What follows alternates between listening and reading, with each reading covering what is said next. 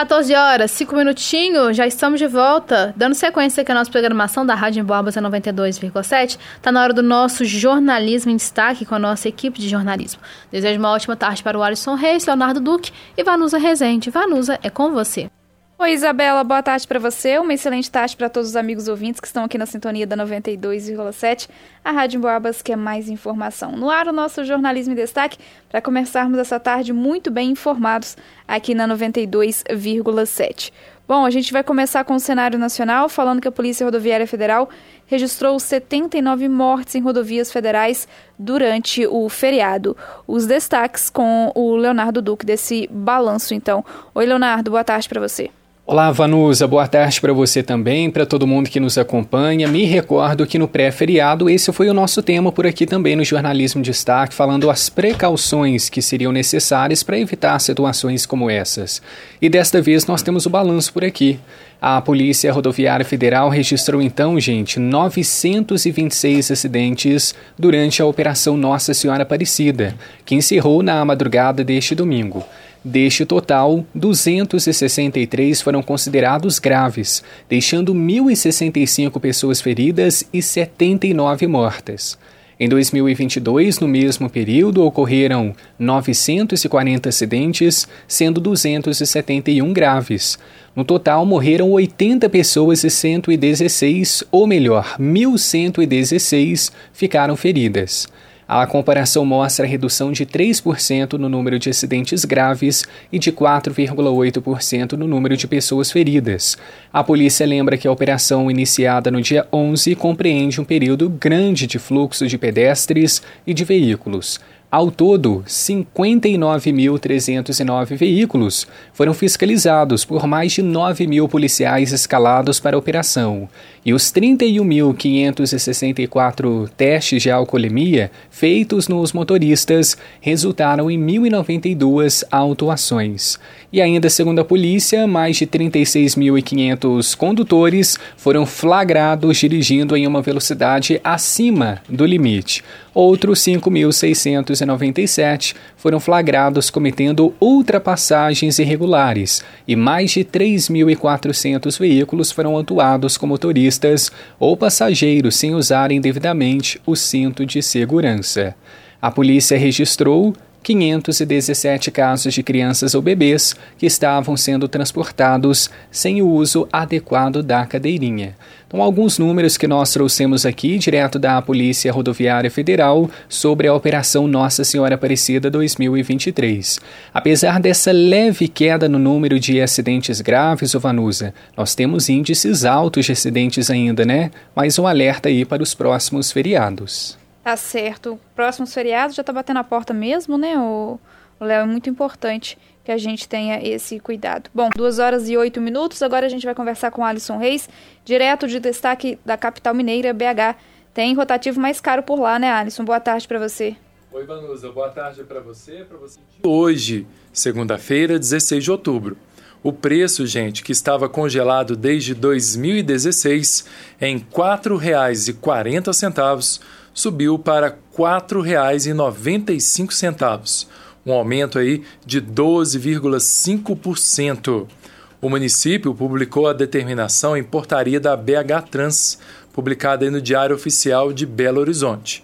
O novo valor será cobrado somente para créditos eletrônicos comprados nos aplicativos credenciados a partir desta segunda-feira, ou seja, créditos eletrônicos adquiridos anteriormente continuam tendo a validade até a utilização com o valor antigo, né, gente? Assim como os créditos do bônus, válidos para o estacionamento por 30 minutos.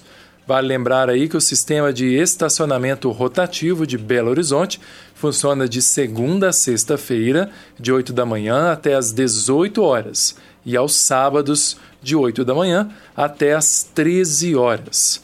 Aos domingos e feriados, não é necessário o uso do crédito digital do rotativo. É importante lembrar que estacionar em desacordo com a legislação de trânsito é infração grave, Vanusa, que deixa o motorista sujeito a multa de R$ 195,23, anotação de 5 pontos na carteira de habilitação e ainda remoção do veículo. Então a notícia aí para você ligado junto com a gente, rotativo de Belo Horizonte está mais caro a partir de hoje, de R$ 4,95 aliás, de 4,40 subiu para 4,95, um aumento de 12,5%, Vanusa. Combinado, Alisson. Inclusive, eu vou continuar conversando com você porque vai ter um workshop gratuito promovido pelo Comércio aqui de São João del Rei, ensinando técnicas importantes que era para aprovação em processos seletivos. A gente está sempre divulgando processos seletivos por aqui, no nosso De Olho no Emprego, por exemplo, uma oportunidade, então, para aquelas pessoas interessadas né, em saber dessas técnicas para ser aprovado em processos seletivos. Dicas muito importantes, viu?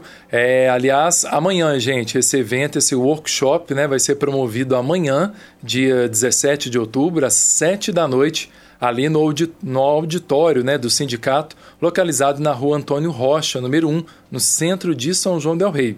E aí, quem vai participar lá, gente, vai assistir a palestra, né, o workshop aí gratuito do professor Márcio Loboski. Ele que é especialista em gestão de pessoas e mestre em administração. Ele está anunciando aí que vai ensinar para quem comparecer lá ao workshop amanhã, 19 horas, técnicas muito importantes aí para você conseguir aquela sonhada aprovação no processo seletivo aí que você está querendo já há muito tempo. Então, se você se encaixa nesse caso, pode então fazer a sua inscrição gratuita nesse workshop através aí do telefone 3371 7455. As vagas são limitadas. Então esse telefone, gente, também é o WhatsApp, tá bom? Parece telefone fixo, mas é o WhatsApp. Então você pode ir lá mandar sua mensagem com as suas informações, é a foto, né, do seu documento para o 3371 7475. É a palestra Destrinchando o Processo Seletivo, Currículo e Entrevista de Emprego, com o professor Márcio Loboski. Então vai lá, gente, você que está tá buscando aí aquela aprovação, né? Toda a informação, ainda mais uma informação como essa, vale muito a pena. Tá certo, Alisson. Obrigada pelas suas informações, pela participação aqui no Jornalismo em Destaque. Olha, gente, a mamografia é um exame de imagem fundamental para o rastreamento do câncer de mama. Conforme estudos europeus e americanos, quando a mamografia é realizada com intervalos regulares, há uma queda entre 25% a 44% na mortalidade do câncer. E nós estamos preparando uma reportagem especial para falar sobre os procedimentos necessários para a realização é, do exame gratuito de mamografia aqui em São João Del Rei, que deve ser realizado a partir dos 50 anos nas mulheres sem histórico familiar de câncer de mama. Em pacientes com histórico familiar positivo de parente de primeiro grau com câncer de mama, antes da menopausa, deve-se iniciar a realização do exame aos 35 anos ou cerca de 10 anos antes da idade com que a familiar apresentou a doença. Aqui em São João del Rei, os exames são realizados no Centro Estadual de Atenção Especializada. Nós estivemos lá no local, conversamos com a assistente social responsável pelo espaço, a Laura Lopes, que falou sobre os procedimentos para fazer o exame. De acordo com Laura, os exames são realizados diariamente e o prazo de espera gira em torno de 30 a 40 dias, com um prazo de 15 dias para o resultado que é enviado ao profissional que fez o pedido. Por mês são realizados cerca de 300 a 500 exames lá na unidade.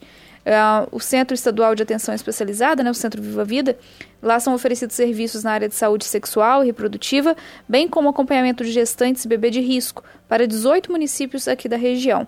O centro está em funcionamento na Avenida Leite de Castro, número 1941, no bairro Fábricas. E, inclusive, é sobre isso que a gente vai continuar falando, né? Sobre a, o Outubro Rosa, porque o Leonardo também tem uma matéria especial.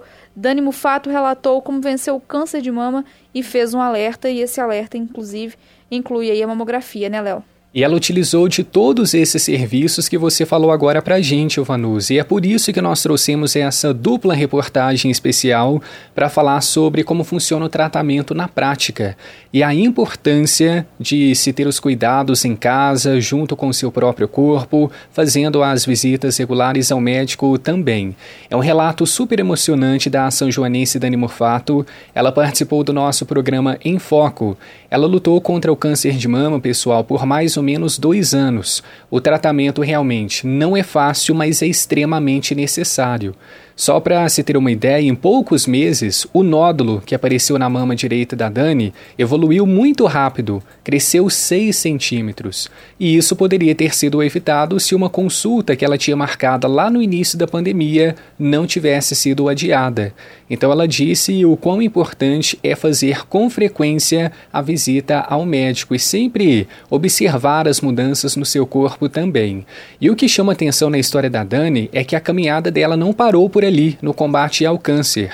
No meio desse processo, ela recebeu outro diagnóstico, o do TEA, de nível 1, que é o transtorno do espectro autista.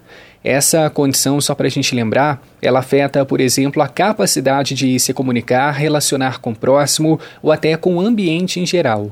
O câncer, então, não deixou Dani autista, mas a doença evidenciou suas características e a pandemia acabou contribuindo também, uma vez que o seu isolamento social teve de ser um pouco mais rígido, isso para evitar né, a infecção pelo coronavírus, agravando a condição do câncer.